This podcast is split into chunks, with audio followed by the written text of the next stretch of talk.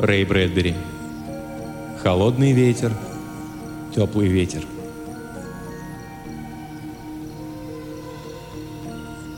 «Боже праведный, что это?» «Что-что?» «Ты ослеп, парень, гляди!» И лифтер Гэррити высунулся, чтобы посмотреть, на кого же это пялил глаза носильщик. А из дублинской рассветной мглы, как раз в парадные двери отеля Royal Hibernian, шаркая прямо к стойке регистрации, откуда ни возьмись, прутиковый мужчина лет сорока, а следом за ним, словно всплеск птичьего щебета, пять малорослых прутиковых юнцов лет по двадцати. И так все вьются, веют руками вокруг да около, щурят глаза, подмигивают, подмаргивают губы в ниточку, брови в струночку, тут же хмурятся, тут же сияют, то покраснеют, то побледнеют, или все это разом. А голоса-то, голоса, божественные пикколы и флейты, и нежный гобой, не ноты фальши, музыка — Шесть монологов, шесть фонтанчиков, и все брычут, сливаясь вместе. Целое облако самочувствия, щебетание, чириканье о трудностях путешествия и ретивости климата. Этот кардебалет реял, не спадал, говорливо струился, пышно расцветая одеколонным благоуханием мимо изумленного носильщика и остолбеневшего лифтера. Грациозно сбившись в кучку, все шестеро замерли у стойки. Погребенный под лавиной музыки, управляющий поднял глаза, аккуратные буковки «О» без всяких зрачков посередине. «Что это?» – прошептал Гэррити. «Что это было?» «Спроси кого-нибудь еще», — ответил носильщик. В этот самый момент зажглись лампочки лифта и зажужжал зуммер вызова. Гэррити волей-неволей оторвал взгляд от знойного сборища и умчался прочь. «Мы хотели бы комнату», — сказал тот самый высокий и стройный. На висках у него пробивалась седина. «Будьте так добры». Управляющий вспомнил, где он находится, и услышал собственный голос. «А «Вы заказывали номер, сэр?» «Дорогой мой, конечно нет», — сказал старший. Остальные захихикали. «Мы совершенно неожиданно прилетели из Таормины», — продолжал высокий. У него были тонкие черты лица и влажный, похожий на бутон рот — нам ужасно наскучило длинное лето, и тогда кто-то сказал, давайте полностью сменим обстановку, давайте будем чудить. Что, сказал я? Но ведь есть же на Земле самое невероятное место. Давайте выясним, где это, и отправимся туда. Кто-то сказал «Северный полюс», но это было глупо. Тогда я закричал «Ирландия!». Тут все прямо попадали. А когда шабаш стих, мы понеслись в аэропорт.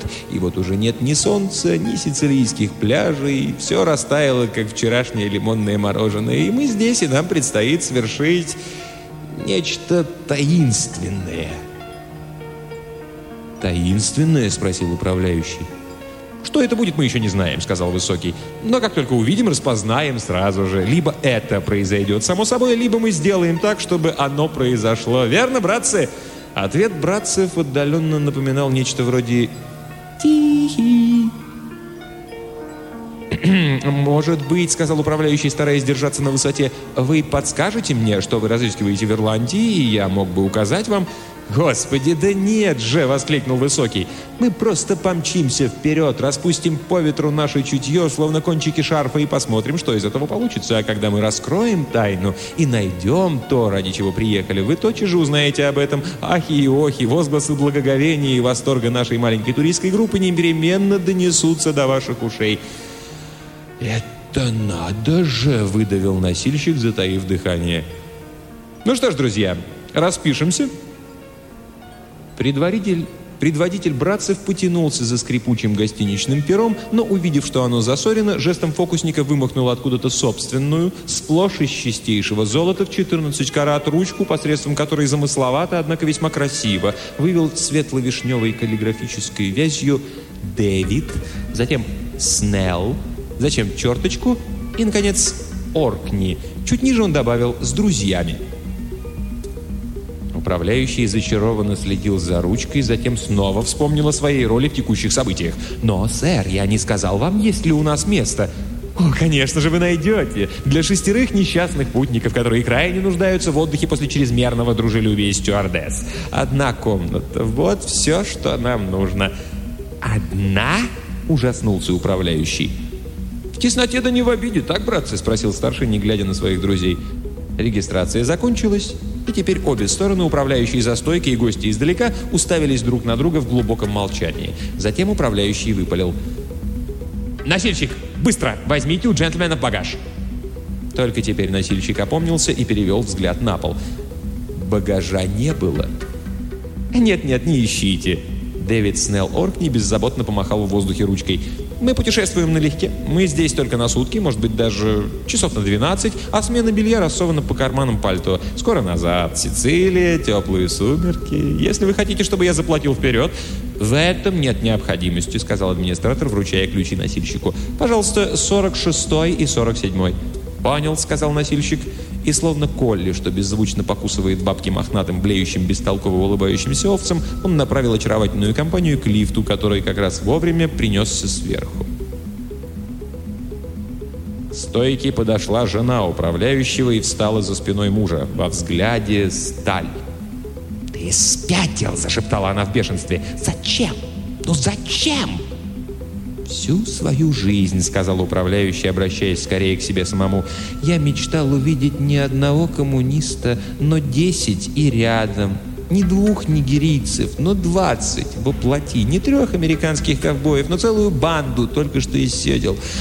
А когда своими ногами является букет из шести оранжерейных роз, я не могу удержаться, чтобы не поставить его в вазу. Дублинская зима долгая, Мэг, и это может быть единственный разгоревшийся уголек за весь год». «Готовься, будет дивная встряска». «Дурак», — сказала она. И на их глазах лифт, поднимая тяжесть едва ли большую, чем пух у дуванчиков, упорхнул в шахте вверх, прочь.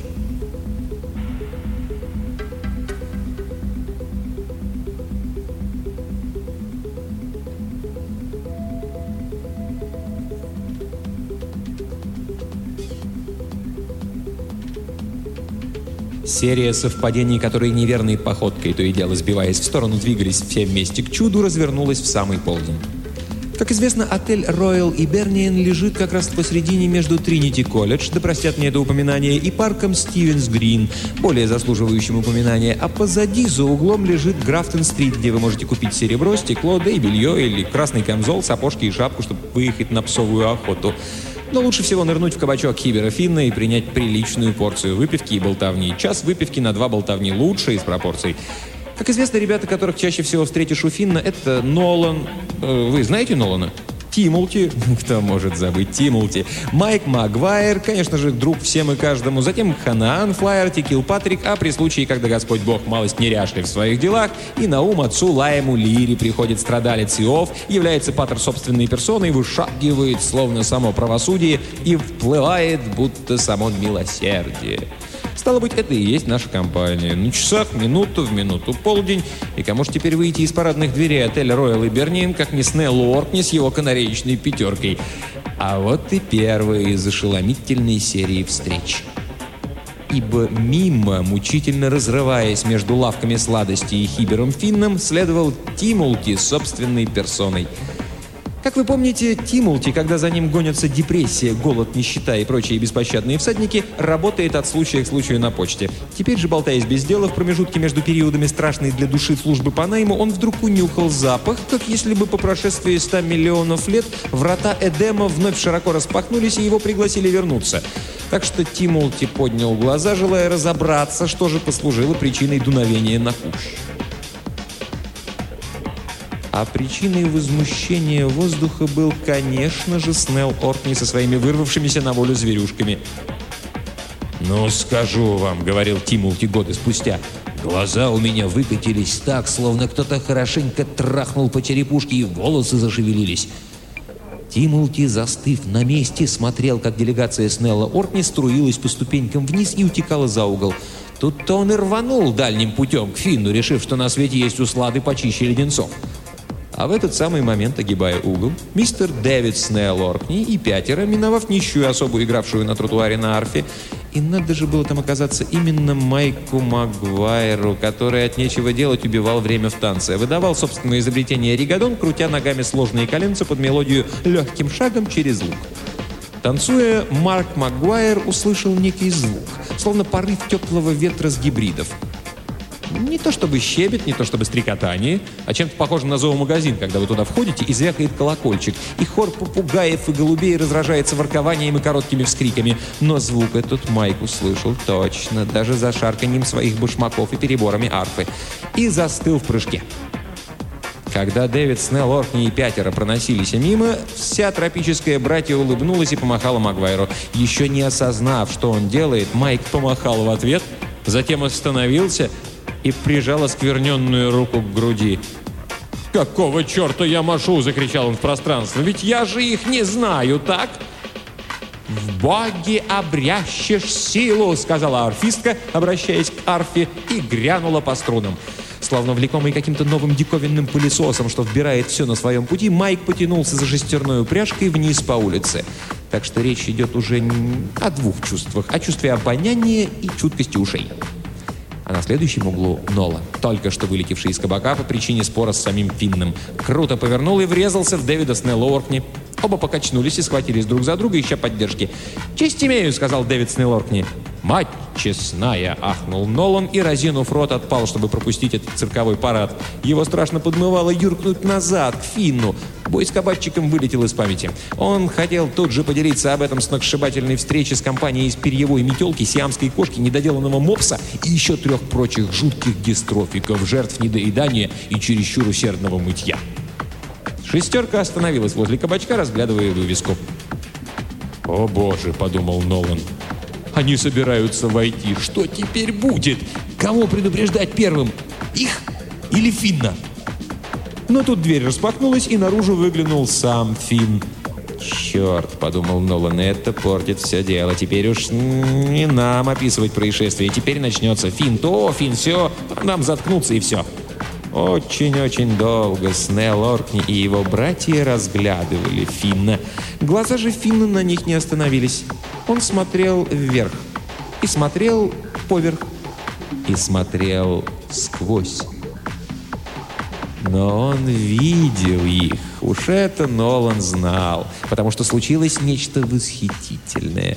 Краска сползла с лица Финна, а затем произошло еще более восхитительное. Краска снова хлынула в лицо Финна. «Ба!» — вскричал Нолан про себя. «Да он же краснеет!» Но все же Финн по-прежнему блуждал взором по небу, фонарям, домам, пока Снелл Оркни не прожурчал. «Сэр, как пройти к парку Стивенс Грин?» «Бог ты мой!» — сказал Финн и повернулся спиной. «Кто знает, куда они задевали его на этой неделе?» И захлопнул дверь. Шестерка отправилась дальше, улыбаясь и лучась восторгом. И Нолан готов был уже вломиться в дверь, как стряслось кое-что почище предыдущего. По тротуару нахлестывал невесть, откуда взявшийся Гэррити, лифтер из отеля Royal Иберниен. С пылающим от возбуждения лицом он первым ворвался к Финну с новостью. К тому времени, как Нолан оказался внутри, а следом за ним и Тимолти, Гэррити уже носился взад-вперед возле стойки бара, а ошеломленный, еще не пришедший в себя Финн стоял по ту сторону. «Эх, что сейчас было? Куда вам?» — кричал Гэррити, обращаясь ко всем сразу. «Я говорю, это было почище, чем те фантастические киношки, что крутят в Гейте Синема». «Что ты хочешь сказать?» — спросил Финн, стряхнув себя оцепенение. «Весу в них нет!» — сообщил Геррити. «Поднимать их в лифте все равно, что горсть мекины в каминную трубу запустить. И вы бы, вы бы слышали! Они здесь, в Ирландии, для того, чтобы...» Он понизил голос и зажмурился. «Совершить нечто таинственное!» «Таинственное!» Все подались к нему. Что именно не говорят, но попомните мои слова, они здесь не к добру. Видели ли вы когда-нибудь что-нибудь подобное?» «Со времени пожара в монастыре, — сказал Финн, — ни разу. Я...» Однако слово «монастырь» оказало новое волшебное воздействие. Дверь тут же распахнулась, и в кабачок вошел отец Лири, задом наперед. То есть он вошел пятясь, держась одной рукой за щеку, словно бы парки из-под тишка дали ему хорошую оплеуху. Его спина была столь красноречива, что мужчины погрузили носы в пиво, выждав, пока Паттер сам слегка не промочил глотку, все еще таращие глаза на дверь, будто на распахнутые врата ада. «Меньше двух минут назад, — сказал Паттер наконец, — узрел я картину невероятную. Уже ли после стольких лет сбирания в своих пределах сирых мира сего Ирландия и впрямь сошла с ума? Финн снова наполнил стакан священника. «Не захлестнул ли вас поток пришельцев с Венеры, святой отец?» «Ты их видел, что ли, Финн?» — спросил преподобный. «Да, вам, вам зрится в них недобрая ваша святость». Не только добрые или недобрые, сколько странные и утрированные, Финн. И я выразил бы это словами рококо и, пожалуй, барокко, если ты следишь за течением моей мысли. Я просто качаюсь на ее волнах, сэр. «Уж коли вы видели их последним, куда они направились-то?» — спросил Тимулки. «На опушку Стивенс-Грина», — сказал священник. «Вам не мерещится ли, что сегодня в парке будет вакханалия?» «Э, «Прошу прощения, отец мой, погода не позволит», — сказал Нолан. «Но сдается мне, чем стоять здесь и трепать языком, вернее, было бы их проследить». «Это против моей этики», — сказал священник. «Утопающий хватается за все, что угодно», — сказал Нолан. «Но если он вцепится в этику вместо спасательного круга, то, возможно, пойдет на дно вместе с ней». «Прочь с горы, Нолан», — сказал священник. «Хватит с нас Нагорной проповеди. В чем соль?» А в том, святой отец, что такого наплыва досточтимых сицилийцев у нас не было, страшно упомянуть с каких пор. И откуда мы знаем? Может быть, они вот прямо сейчас посреди парка читают вслух для миссис Мерфи, миссис Кленси или там миссис О'Хэнлон. А что именно они читают вслух, спрошу я вас. «Балладу Реддинской тюрьмы?» — спросил Финн. «Точно в цель и судно тонет!» — вскричал Нолан, слегка сердясь, что самую соль-то у него выхватили из-под рук. Откуда нам знать? Может, эти чертики из бутылочки только тем и занимаются, что сбывают недвижимость в местечко под названием Fire Island. Вы слышали о нем, Паттер? Американские газеты часто попадают на мой стол, дружище. Ага. Помните тот жуткий ураган в 956-м, когда волны захлестнули этот самый Фаер там, возле Нью-Йорка? Мой дядя, да сохранит Господь очи его и рассудок, был там в рядах морской пограничной службы, что эвакуировало всех жителей Фаера до последнего. По его словам, это было почище, чем полугодовая демонстрация модели у Финелли.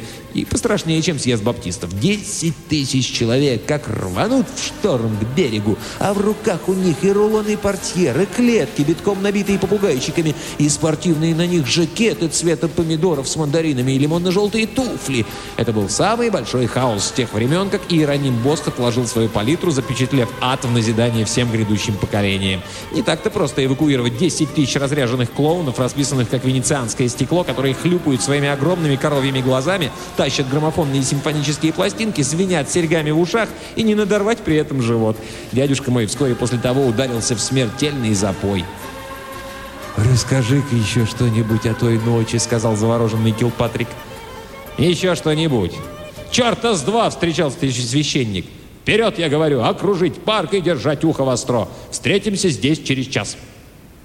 «Вот это больше похоже на дело», — заорал Келли. «Давайте действительно разузнаем, что за чертовщину они готовят». Дверь с треском распахнулась. На тротуаре священник давал указания. «Келли, Мерфи, вам обойти парк с севера. Тимулти, зайдешь с юга. Нолан и Геррити на восток. Моран, Магуайр и Килпатрик на запад. Пшли!» Так или иначе, но в этой суматохе Келли и Мерфи застопорились на полпути к Стивенс-Грину в пивной «Четыре трилистника», где они подкрепились перед погоней. А Нолан и Моран повстречали на улице жен и вынуждены были бежать в противоположном направлении. А Магуайр и Килпатрик, проходя мимо элит Синема и услышав, что с экрана поет Лоренс Тибет, напросились на вход в обмен на пару недокуренных сигарет. И вышло в результате так, что за пришельцами из иного мира наблюдали только двое – Гэррити с восточной и Тимолти с южной стороны парка. Простояв с полчаса на леденящем ветру, Геррити приковылял к Тимулке и заявил, что стряслось с этими ублюдками. Они просто стоят и стоят там посреди парка. За полдня не сдвинулись ни с места, а у меня пальцы на ногах вымерзли напрочь. Я слетаю в отель, отогреюсь и тут же примчусь, Тим, назад, стоять с тобой на страже. «Можешь не спешить», — произнес Тимулки очень странным, грустным, далеким, философическим голосом, когда тот пустился на утек.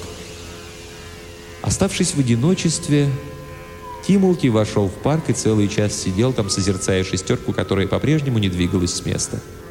Любой, кто увидел бы в этот момент Тимулти, глаза блуждают, рот искажен трагической гримасой, вполне принял бы его за какого-нибудь ирландского собрата Канта или Шопенгауэра, или подумал бы, что он недавно прочитал нечто поэтическое, или впал в уныние от пришедшей на ум песни. А когда, наконец, час истек, и Тимулти собрал разбежавшиеся мысли, словно холодную гальку в пригоршню, он повернулся и направился прочь из парка. Геррити уже был там. Он перетопывал ногами, размахивал руками и готов был лопнуть от переполнявших его вопросов, но Тимулти показал пальцем на парк и сказал «Иди, посиди, посмотри, подумай, и тогда сам мне все расскажешь». Когда Тимулти вошел к Финну, Вид у всех был трусоватый. Священник все еще бегал с поручениями по городу, а остальные, походив для успокоения совести вокруг да около Стивенс-Грина, вернулись в замешательстве в штаб-квартиру разведки. «Тимулти!» — закричали они. «Рассказывай же, что, как?» Чтобы протянуть время, Тимулти прошел к бару и занялся пивом. Не произнося ни слова, он разглядывал свое отражение, глубоко-глубоко захороненное под лунным льдом зеркало за стойкой — он повертывал тему разговора так, он выворачивал ее наизнанку и снова на лицевую, но задом наперед. Наконец он закрыл глаза и сказал, «Сдается мне, будто бы...» «Да-да!» — сказали про себя все вокруг. «Всю жизнь я путешествовал и размышлял», — продолжал Тимулти. «И вот через высшее постижение явилась ко мне мысль, что между ихним братом и нашим есть какое-то странное сходство. Все выдохнули с такой силой, что вокруг заискрилось. В призмах небольших люстр над стойкой туда-сюда забегали зайчики света. А когда после вдоха перестали роиться эти косячки световых рыбок, Нолан вскричал — «А не хочешь ли надеть шляпу, чтобы я мог сшибить ее первым же ударом?» «Сообразите-ка», — спокойно сказал Тимолти. «Мастера мы на стихи и песни или нет?» Еще один вздох пронесся над сборищем. Это был теплый ветерок одобрения. «Конечно, еще бы! О, боже, так ты об этом!» А мы уж боялись. «Тихо!» Тимолти поднял руку, все еще не открывая глаз. Все смолкли. Если мы не распеваем песни, то лишь потому, что сочиняем их. А если не сочиняем, то пляшем под них. Но разве они не такие же любители песен? Не так ли складывают их или не так же танцуют? Словно, только что я слышал их близко, в Стивенс-Грине. Они читали стихи и тихонько пели сами для себя. В чем-то Тимолти был прав. Каждый хлопнул соседа по плечу и вынужден был согласиться. «А, «Нашел ли ты какие-нибудь другие сходства?» Мрачно насупившись, спросил Финн. «О, да», — сказал Тимолти, подражая судье. Пронесся еще один завороженный вздох, и сборище придвинулось ближе. «Порой они не прочь выпить», — сказал Тимолти. «Господи, он прав!» — вскричал Мерфи. Далее, продолжал нараспев Тимути, они не женятся до самой последней минуты, если женятся вообще. И... Но здесь поднялась такая суматоха, что прежде чем закончить, ему пришлось подождать, пока она стихнет. И они... Э, имеют очень мало дела с женщинами. После этого разразился великий шум, начались крики и толкотня, и все принялись заказывать пиво, и кто-то позвал Тимолти наружу поговорить по душам, но Тимолти даже веком не дрогнул, и скандал улегся. А когда все сделали по доброму глотку, проглотив вместе с пивом едва не начавшуюся драку, ясный громкий голос, голос Финна возвестил — Теперь не сочтешь ли ты нужным дать объяснение тому преступному сравнению, каким ты только что осквернил чистый воздух моего достойного кабачка?» Тимулти, не торопясь, приложился к кружке и открыл наконец-то глаза и спокойно взглянул на Финна и звучно произнес трубным глазом, дивно чеканя слова «Где во всей Ирландии мужчина может лечь с женщиной?» Он постарался, чтобы сказанное дошло до всех. 329 дней в году у нас как проклятый идет дождь. Все остальное время вокруг такая сырость, что не найдешь ни кусочка, ни лоскутка сухой земли, где осмелишься уложить женщину, не опасаясь, что она тут же пустит корни и покроется листьями. Кто скажет что-нибудь против? Молчание подтвердило, что никто не скажет. Так вот, когда дело касается мест, где можно предаться греховным порокам и плотскому неистовству, Бедный, до чертиков глупый ирландец должен отправиться не куда-нибудь, а только в Аравию. Мы спим и видим во сне тысячу и одну ночь, теплые вечера, сухую землю. Мечтаем о приличном местечке, где можно было бы не только присесть, но и прилечь. И не только прилечь, но и прижаться, пожаться, сжаться в неистовом восторге. «Иисусе!» — сказал Финн. «Ну-ка, ну-ка, повтори». «Иисусе!» — сказали все, качая головами. «Это номер раз!» Тимути загнул палец на руке. Место отсутствует. Затем номер два. Время и обстоятельства. К примеру, заговоришь сладким голосом зубы честной девушки, уведешь ее в поле, и что? На ней калоши, и макинтош, и платок поверх головы, и надо всем этим еще зонтик, и ты издаешь звуки, как поросенок, застрявший в воротах свинарника, что означает, что одна рука уже у нее на груди, а другая сражается с калошами. И это все, черт побери, что ты успеешь сделать, потому что кто это уже такой стоит у тебя за спиной, и чье это душистое мягкое дыхание обдает твою шею?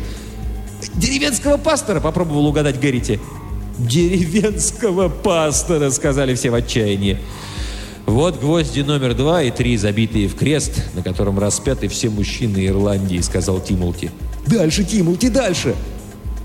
«Эти парни, что приехали к нам в гости из Сицилии, бродят компанией. Мы бродим компанией. Вот и сейчас вся наша братья собралась здесь, у Финна. Разве не так? Будь проклят, если не так!» Иногда у них грустный и меланхолический вид, но все остальное время они беззаботны, как черти, и плюют решительно на все, вверх ли, вниз ли, но никогда не прямо перед собой. Кого вам это напоминает? Все заглянули в зеркало и кивнули. «Если бы у нас был выбор, — продолжал Тимолти, — пойти домой, кислым и потным от страха, к злющей жене, жуткой теще и засидевшейся в девках сестренке, или же остаться здесь, у Финна, спеть еще по песне, выпить еще пиво и рассказать еще по анекдоту, что бы все мы предпочли, парни?» Тишина. «Подумайте об этом, — сказал Тимолти, — и отвечайте правдиво. Сходство, подобие — Длинный список получается, с руки на руку и через плечо. Стоит хорошенько обмозговать все, прежде чем мы начнем прыгать повсюду и кричать «Иисусе! Святая Мария!» и призывать на помощь стражу. Тишина. Я хотел бы... Спустя много-много времени рассказал кто-то странным изменившимся голосом. «Разглядеть их поближе». Думаю, твое желание исполнится. Все замерли в живой картине. Откуда-то издалека донесся слабый, еле уловимый звук, как тем дивным утром, когда просыпаешься и лежишь в постели и особым чувством угадываешь, что снаружи падает первый снег, лаская на своем пути вниз небеса, и тогда тишина отодвигается в сторону, отступает, уходит. «О, Боже!» — сказал наконец Финн. «Первый день весны!» Да, и это тоже. Сначала тончайший снегопад шагов, ложащийся на булыжник, а затем птичий гомон. И на тротуаре, ниже по улице и возле кабачка слышались звуки, которые были и зимой, и весной одновременно. Дверь широко распахнулась, мужчины качнулись, словно им уже нанесли удар в предстоящей стычке. Они уняли нервы, они сжали кулаки — они стиснули зубы, а в кабачке, словно дети, явились на рождественский праздник, где куда ни глянь, безделицы, игрушки, краски, подарки на особицу. Уже стоял высокий тонкий человек постарше, который выглядел совсем молодым, и маленькие тонкие человечки помоложе, но в глазах у них что-то стариковское. Снегопад стих, птичий весенний гам смолк. Стайка чудных детей, подгоняемые чудным пастырем, неожиданно ощутила, будто волна людей схлынула, и они оказались на мели, хотя никто из мужчин у бара не сдвинулся на волосок. Дети теплого острова разглядывали невысоких ростом с мальчишек взрослых мужчин этой холодной земли, и взрослые мужчины отвечали им такими же взглядами строгих судей.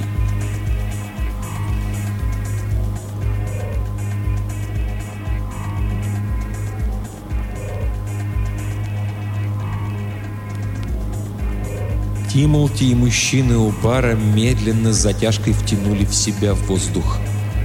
Даже на расстоянии чувствовался ужасающий чистый запах детей.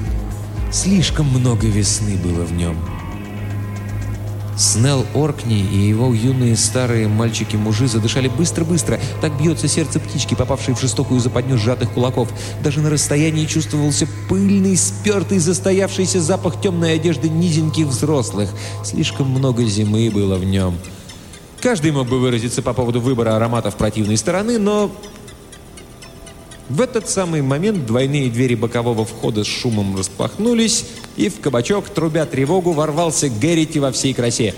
«Господи, я все видел! Знаете ли вы, где они сейчас? И что они делают?» Все до единой руки в баре предостерегающе взметнулись. По испуганным взглядам пришельцы поняли, что крик из-за них. «Они все еще в Стивенс-Грине!» На берегу Геррити ничего не зрил пред собой. Я задержался у отеля, чтобы сообщить новости. Теперь ваш черед. Те парни...» «Те парни», — сказал Дэвид Снеллоркни, — «находятся здесь, в...» Он заколебался. «В кабачке Хибера Финна», — сказал Хибер Финн, разглядывая свои башмаки. «Хибера Финна», — сказал Высокий, благодарно кивнув. «Где мы немедленно все и выпьем», — сказал, поникнув Геррити. Он метнулся к бару. Но шестеро пришельцев тоже пришли в движение. Они образовали маленькую процессию по обе стороны Геррити, и из одного только дружелюбия тот сутулился, став дюйма на три ниже. «Добрый день», — сказал Снелл Оркни. «Добрый, да не очень осторожно», — сказал Финн, выжидая. «Сдается мне», — сказал Высокий, окруженный маленькими мальчиками-мужами, «идет много разговоров о том, чем мы занимаемся в Ирландии». «Это было бы самым скромным толкованием событий», — сказал Финн. «Позвольте мне объяснить», — сказал Дэвид Снелл Оркни. «Слышали ли вы когда-нибудь о Снежной Королеве и Солнечном Короле?» Разом отвисли несколько челюстей. Кто-то задохнулся, словно от пинка в живот. Финн, поразмыслив секунду, с какой стороны на него может обрушиться удар, с угрюмой аккуратностью медленно налил себе спиртного — он с храпом опрокинул кружку и, ощутив во рту пламень, осторожно переспростил, выпуская горячее дыхание поверх языка. э что это там за королева и король еще?» «Значит так», — сказал высокий бледный человек. Жила-была эта королева, и жила она в стране льда, где люди никогда не видели лета, а тот самый король жил на островах Солнца, где никогда не видели зимы. Подданные короля чуть ли не умирали от жажды летом, а подданные королевы чуть ли умер, не умирали от стужи зимой. Однако народы обеих стран были спасены от ужасов своей погоды. Снежная королева и солнечный король повстречались и полюбили друг друга. И каждое лето, когда солнце убивало людей на островах, они перебирались на север в ледяные края и жили там в умеренном климате. А каждую зиму, когда снег убивал людей на севере, весь народ Снежной королевы двигался на юг и жил на островах под мягким солнцем. И так не стало больше двух наций и двух народов, а была единая раса, которая сменяла один край на другой, края странной погоды и буйных времен года. Конец Последовал взрыв аплодисментов, но исходил он не от юношей канарейка, а от мужчин, выстроившихся вдоль позабытого бара. Финн увидел, что его ладони сами хлопают друг от друга и убрал их вниз. Остальные глянули на свои руки и пустили их. А Тимолки заключил – Боже, вам бы настоящий ирландский акцент. Какой рассказчик сказок из вас получился бы? «Премного благодарен, премного благодарен», — сказал Дэвид Снейл «Рад премного...» «Ну, пора добраться до сути сказки», — сказал Финн. «Я хочу знать, ну, об этой королеве с королем и всем таком». «Суть в том, — сказал Снелл Оркни, — что последние пять лет мы не видели, как падают листья. Если мы углядим облако, то вряд ли распознаем, что это такое. Десять лет мы не ведали снега, ни даже капли дождя. В нашей сказке все наоборот. Либо дождь, либо мы погибнем, верно, братцы?» «О да, верно», — мелодично прощебетала вся пятерка. Шесть или семь лет мы гонялись за теплом по всему свету. Мы жили и на Ямайке, и в Нассау, и в Порто-Пренсе, и в Калькутте, и на Мадагаскаре, и на Бали, и в Таурмине. Но, наконец, сегодня мы сказали себе, мы должны ехать на север. Нам снова нужен холод. Мы не совсем точно знали, что ищем, но мы нашли это в Стивенс-Грине. «Нечто таинственное!» — воскликнул Нолан. «То есть ваш друг вам расскажет», — сказал Высокий. «Наш друг?» Вы имеете в виду Гэрити? Все посмотрели на Гэрити. «Что я и хотел сказать», — произнес Гэрити, когда вошел сюда.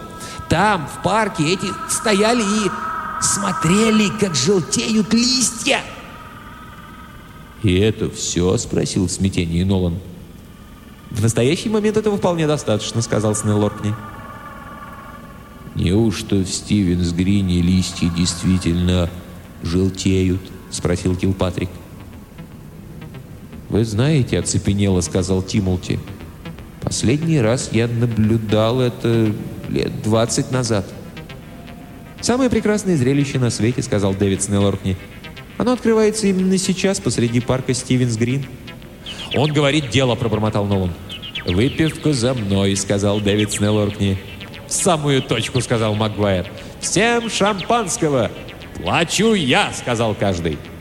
И не прошло десяти минут, как все были уже в парке, все вместе — «Ну так что же», как говаривал Тимулти много раз спустя, «видели вы когда-нибудь еще столько же распроклятых листьев в одной кроне, сколько их было на первом попавшемся дереве сразу за воротами Стивенсгрина?»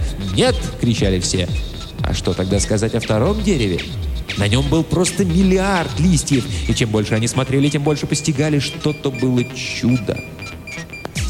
И Нолан, бродя по парку, так вытягивал шею, что, споткнувшись, пал на спину, и двум или трем приятелям пришлось его поднимать, и были всеобщие благоговейные вздохи и возгласы о божественном вдохновении, ибо, если уж на то пошло, насколько они помнят, на этих деревьях никогда не было ни одного распроклятого листочка. А вот теперь они появились. Или, если они там и были, у них никогда не замечалось никакой раскраски. Или даже если окраска и наличествовала... Хм, это было так давно.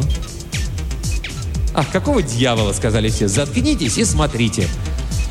Именно этим и занимались всю оставшуюся часть вечереющего дня и Нолан, и Тимолти, и Келли, и Килпатрик, и Геррити, и Снелл Оркни, и его друзья.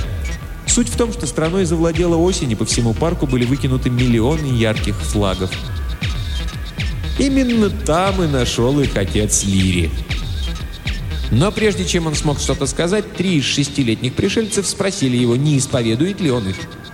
А уже в следующий момент Паттер с выражением великой боли и тревоги на лице вел Снелла, Оркни и компанию взглянуть на витражи в церкви и на то, как, они, как строительный мастер вывел апсиду, и церковь им так понравилась, и они так громко говорили об этом снова и снова, и выкрикивали «Дева Мария!» и еще несли какой-то вздор, что Паттер вмиг унесся, спасаясь бегством. Но день достиг апофеоза, когда уже в кабачке один из юных старых мальчиков-мужей спросил, как быть, спить ли ему матушку Макри или дружка приятеля. Последовала дискуссия, а после того, как подсчитали голоса и объявили результаты, он спел и то, и другое.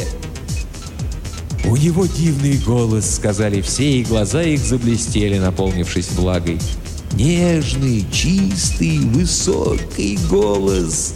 И, как выразился Нолан, Сынишка из него не ахти какой получился бы, но где-то там прячется чудная дочка. И все проголосовали «за». И вдруг настало время прощаться. «Великий Боже!» — сказал Финн. «Вы же только что приехали!» «Мы нашли то, что искали. Нам больше незачем оставаться», — объявил высокий, грустный, веселый старый молодой человек. «Цветам пора в оранжерею, а то за ночь они поникнут». Мы никогда не задерживаемся, мы всегда летим и несемся вскачь и бежим, мы всегда в движении. Аэропорт затянуло туманом, и птичкам ничего другого не оставалось, как заключить себя в клетку судна, идущего из Данларе в Англию, а завсегдатаем Финна не оставалось ничего другого, как стоять в сумерках на пирсе и наблюдать за их отправлением. Вот там, на верхней палубе, стояли все шестеро и махали вниз своими тоненькими ручками – а вот там стояли Тимути, и Нолан, и Геррити, и все остальные, и махали вверх своими толстыми ручищами.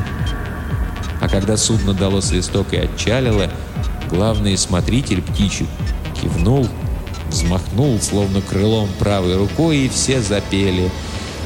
«Я шел по славному городу Дублину». Двенадцать часов пробило в ночи, И видел я девушку, милую девушку, Волосы распустившую в свете свечи. «Боже!» — сказал Тимолти. «Вы слышите?» «Сопрано! Все до одного сопрано!» — вскричал Нолан. «Не ирландские сопрано, а настоящие, настоящие сопрано», — сказал Келли. «Проклятие, почему они не сказали раньше? Если бы мы знали, мы бы слушали это еще целый час до отплытия». Тимулти кивнул и шепнул, слушая, как мелодия плывет над волнами. «Удивительно, удивительно, страшно не хочется, чтобы они уезжали. Подумайте, подумайте, сто лет или даже больше люди говорили, что их не осталось ни одного. И вот они вернулись, пусть даже на короткое время».